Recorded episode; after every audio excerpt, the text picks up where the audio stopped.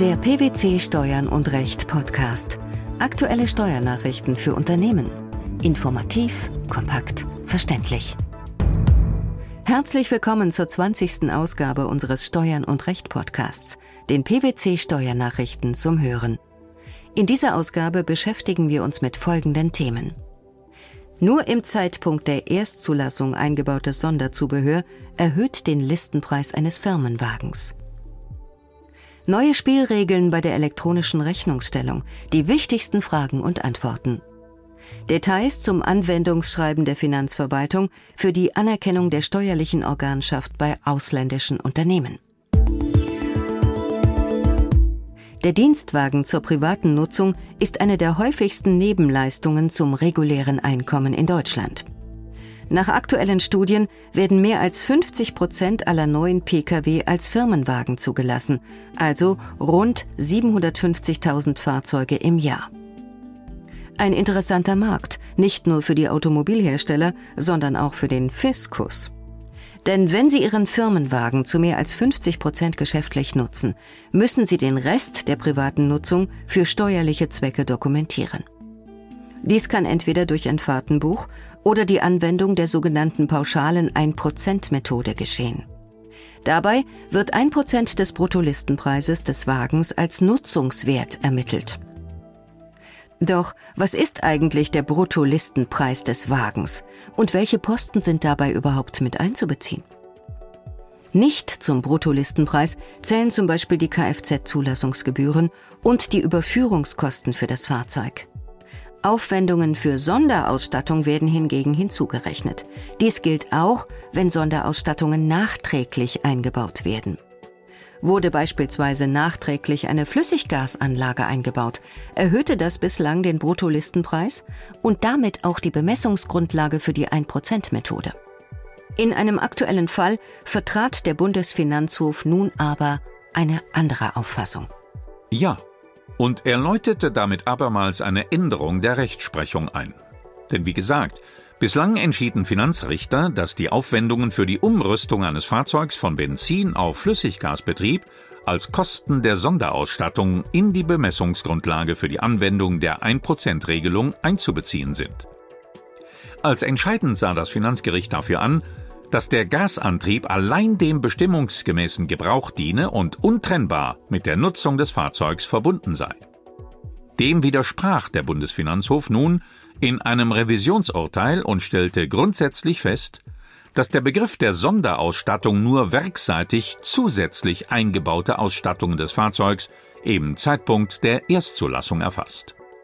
Die im Urteilsfall nachträglich erfolgte Umrüstung des Fahrzeugs auf Gasbetrieb ändere nicht die Bemessungsgrundlage für die Versteuerung.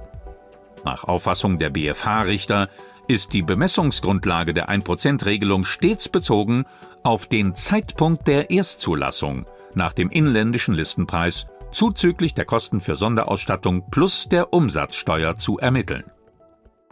Der nachträgliche Einbau von zusätzlichen Ausstattungen in ein betriebliches Fahrzeug sei daher nicht in die Bemessungsgrundlage einzubeziehen. Der Grund? Erstens handele es sich dabei nicht um werkseitig zusätzlich eingebaute Ausstattungen des Fahrzeugs. Zweitens sei die zusätzliche Ausstattung auch zum Zeitpunkt der Erstzulassung nicht vorhanden, mit der Anknüpfung der Bemessungsgrundlage an den Zeitpunkt der Erstzulassung statt an die tatsächlichen Anschaffungskosten habe der Gesetzgeber erkennbar nachträgliche Wertveränderungen an dem jeweiligen Fahrzeug von der Bemessungsgrundlage der 1%-Regelung ausnehmen wollen, so der BfH in seiner Urteilsbegründung. Wie sieht die Finanzverwaltung solche Fälle? Bislang jedenfalls anders und allemal zum Nachteil des Steuerpflichtigen. Denn nach bisheriger Meinung der Finanzverwaltung sind auch nachträgliche Einbauten im Listenpreis zu erfassen.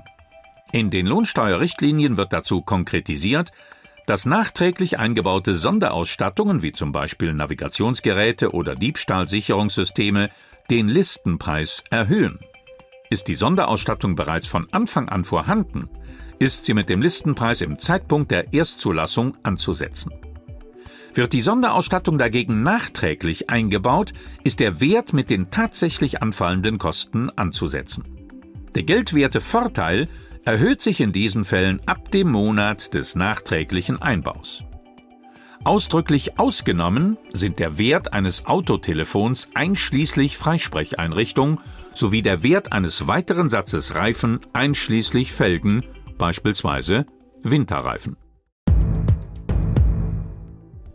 Die BFH-Entscheidung eröffnet in bestimmtem Umfang Gestaltungsmöglichkeiten.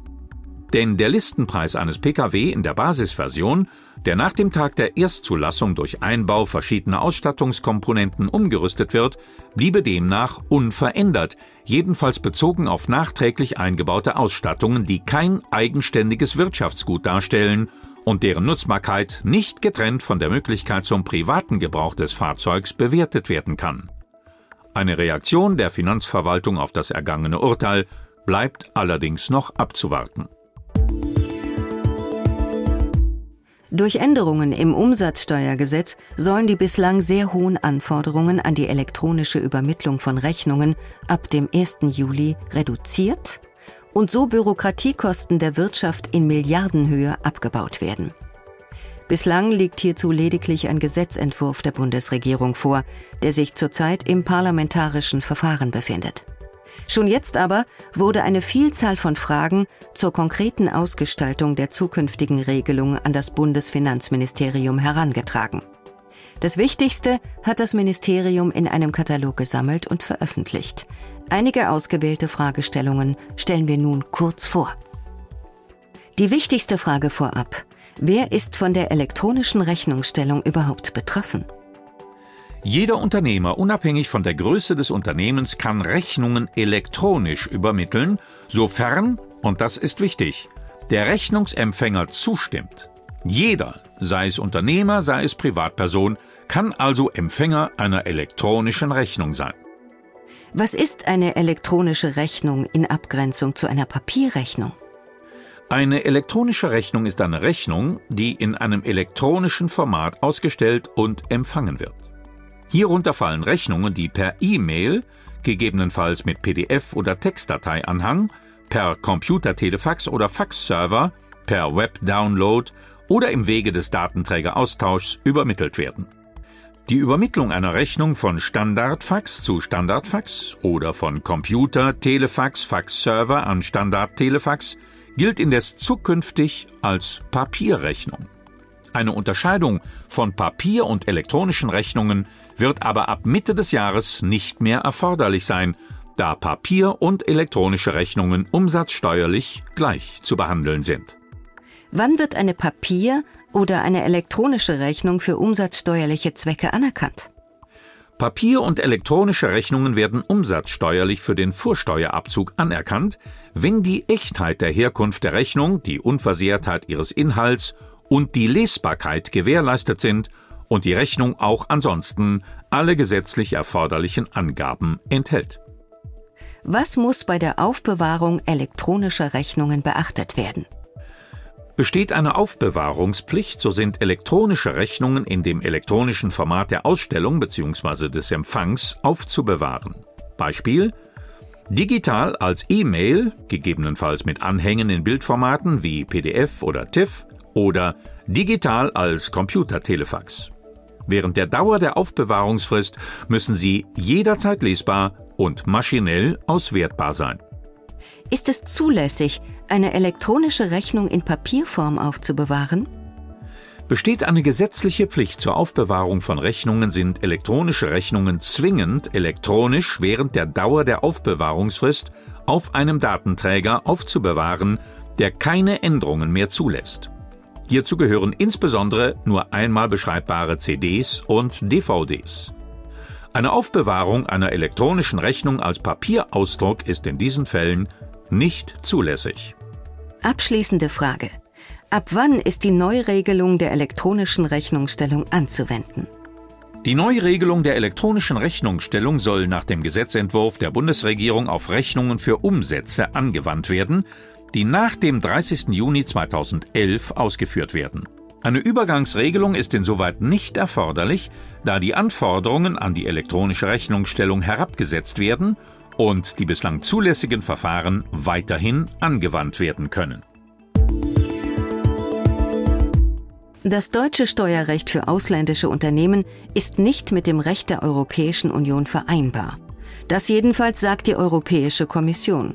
Deshalb hat sie Deutschland förmlich aufgefordert, seine Steuervorschriften für die Anerkennung der steuerlichen Organschaft zu ändern. Derzeit kommen als Organgesellschaften nur Kapitalgesellschaften in Betracht, die sowohl ihren Sitz als auch den Ort der Geschäftsleitung im Inland haben. Was kritisiert Brüssel an der deutschen Regelung?